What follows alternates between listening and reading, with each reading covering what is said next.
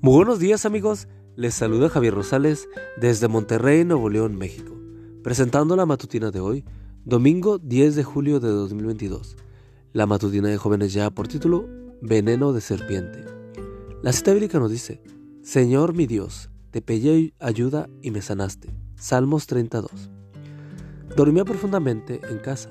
Repentinamente escuché en lo más profundo de mi sueño una voz clara que me decía, levántate Ve a la iglesia. Me desperté y miré el reloj. Marcaba las 3 de la madrugada, pero el mensaje fue tan claro que no me vacilé en obedecer. Caminé en las tres cuadras que separaban mi hogar del templo, y desde lejos pude ver a una persona arrodillada en el templo y en la puerta aferrada a la reja. Al acercarme me di cuenta de que estaba llorando. Pedía ayuda de Dios en medio del llanto. No dejes morir a mi hijo, te lo suplico, te ofrezco mi vida por la suya. Me arrodillé a su lado en silencio, puse mi brazo en su espalda y le dije lo que me había pasado mientras dormía, y eso me hacía pensar que Dios estaba dispuesto a ayudarlo. Él me contó que su hijo de 10 años estaba solo en casa mientras el resto de la familia estaba en el campo de cultivos tratando de recoger la cosecha. El niño vio una víbora que entró en la casa.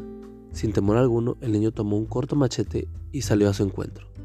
Vio cuando ésta trató de ocultarse al costado de un guardarropa. Se acercó sigilosamente y cuando estuvo cerca se inclinó para ver dónde estaba el, ofidio. La serpiente estaba enroscada esperándolo. Se encontraron cara a cara y ésta lanzó su latigazo mordiéndola en su rostro. Ahora su hijo se encontraba en el hospital municipal, a punto de morir. Le habían colocado el, fuero, el suero antiofídico, pero parecía no hacer efecto. El médico le dijo que el suero no estaba funcionando y añadió que solo un milagro de Dios podía salvarlo. Fuimos al hospital y las enfermeras, sabiendo la gravedad del asunto, no nos dejaron entrar. Nunca pensé que una cabeza creciera tanto. No se podía distinguir sus ojos ni sus facciones. El cuello y los hombros eran una sola cosa, con la cabeza.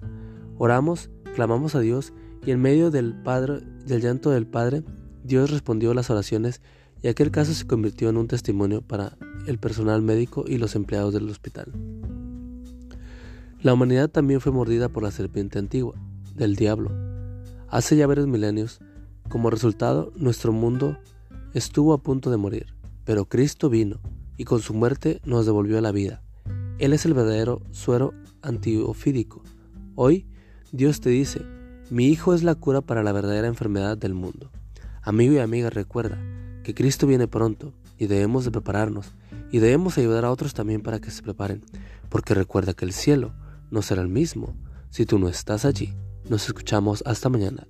Hasta pronto.